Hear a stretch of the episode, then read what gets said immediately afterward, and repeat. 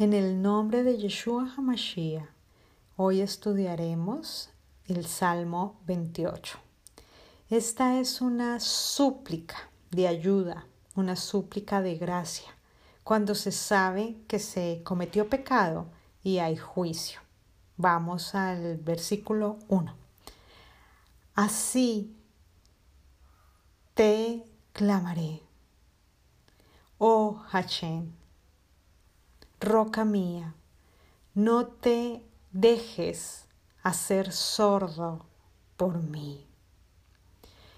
Es una forma poética de hablarle a Dios. Es como un grito que sale de lo profundo de nuestro ser, con un clamor. Y sigue, no vaya a ser que te canses de mí y venga yo a quedar comparado con los que descienden a la sepultura. Tengamos en cuenta que si Dios se cansa de nosotros, no solo entramos a la sepultura, sino que no entraríamos al reino de los cielos eternamente con Él. Cuando estudiamos estos salmos debemos comprender el tiempo histórico y así lograr vislumbrar la misericordia de Él, que no se tarda y no deja eh, la voz del que suplica en silencio, sino que la escucha. Versículo 2. Escucha la voz de mis súplicas de gracia. Cuando yo supliqué salvación, cuando levanté mis manos a tu santo templo.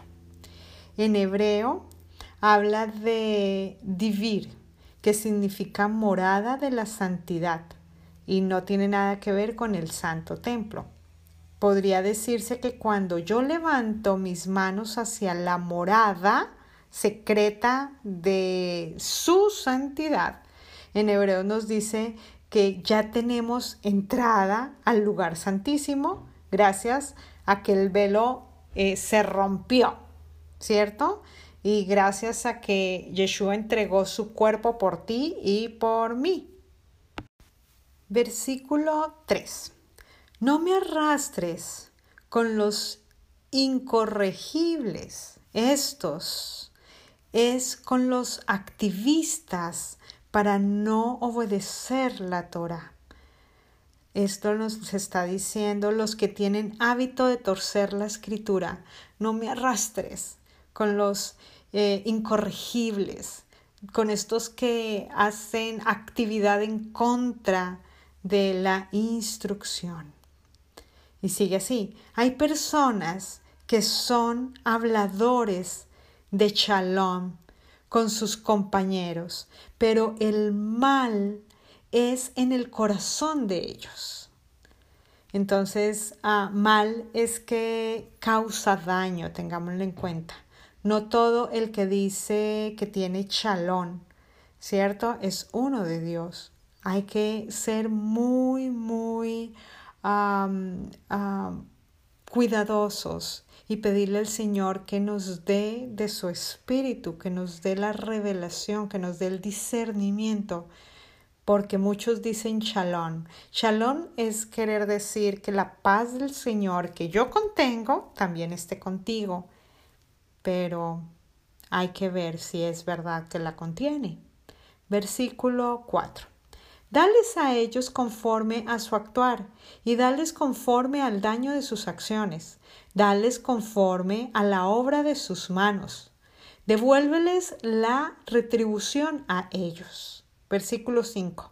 Porque no entienden la actividad de Hashem ni la obra de sus manos, que Él lo derribe, los destruya y que no sean edificados. Versículo 6.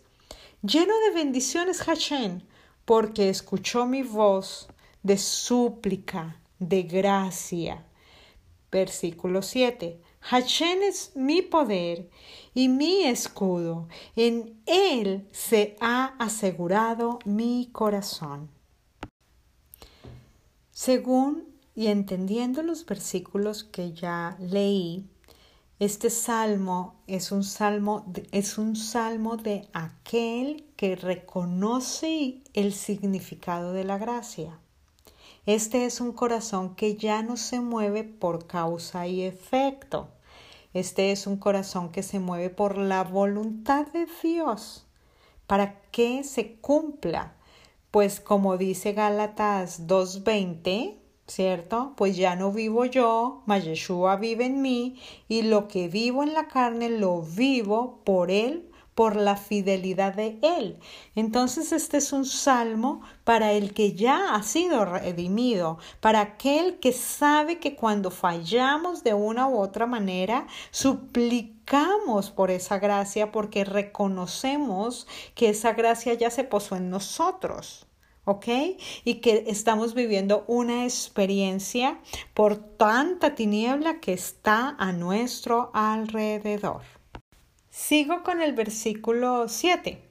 Fui ayudado y se regocijó mi corazón y de mi cantar le confieso.